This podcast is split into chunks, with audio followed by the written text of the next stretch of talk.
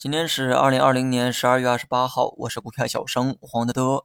今天走势呢还挺有意思的哈，基本呢可以定义为老题材的回光返照，尤其是白酒板块啊涨幅呢很高。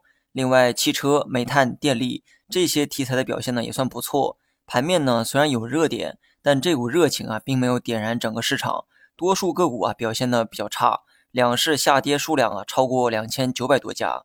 农业板块呢近期涨势很好。很大原因呢是跟前几天的这个会议有关，但我对农业股啊没有太多研究，也不太喜欢这个行业。最近的上涨呢，我认为啊还是阶段性的表现。农业股呢并不像消费科技那样具备长线的逻辑，所以呢从投资角度来说，我并不建议去玩农业股。如果翻看历史，你会发现今年以来呢农业股表现都很不错，无论是种植业还是养殖业都是如此。不过内在逻辑啊都是一些无法预判的角度。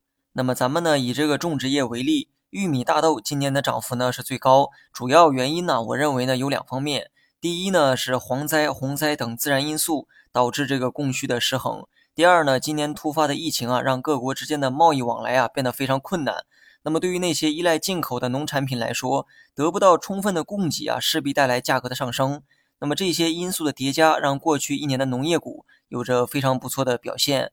可问题是，这些因素啊，没有一个是可以提前预知的。除去这个天灾的因素，农业股的业绩呢，往往啊很不稳定。不稳定呢，也意味着没有规律性可以作为参考。所以你要玩的话，可以从短线角度出发去碰一碰运气。长线的话，我认为啊，没有什么太大价值。最后呢，说一下大盘。周五的时候啊，盘面呢刚好收在了三千四的下方，这很可能意味着今天要做出一次突破三千四的动作，否则呢，它也不差这临门一脚。上午的盘面呢，的确做了这个破三千四的动作哈，但很可惜，最终的结果呢，还是跌回到了门口。今天虽然是一根十字星，但量能啊却不小。一般呢，收十字星的时候啊，缩量的情况呢会比较多。今天放量，可能意味着短期会出现一次变盘。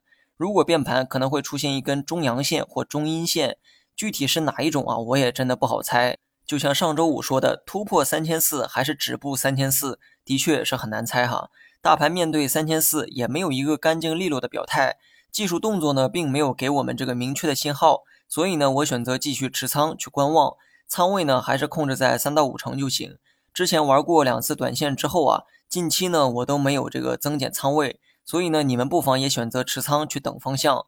如果短期能站在三千四以上，哪怕只是站上一点点，那么我觉得面对今后的走势呢可以更乐观一些，甚至啊可以找机会提高一下原来的仓位水平。如果短期呢突破无望，或者再次冲高回落到三千四以下，那么短期市场大概率会维持调整的格局，而届时呢，我们也只能继续拿着这个底仓去观望。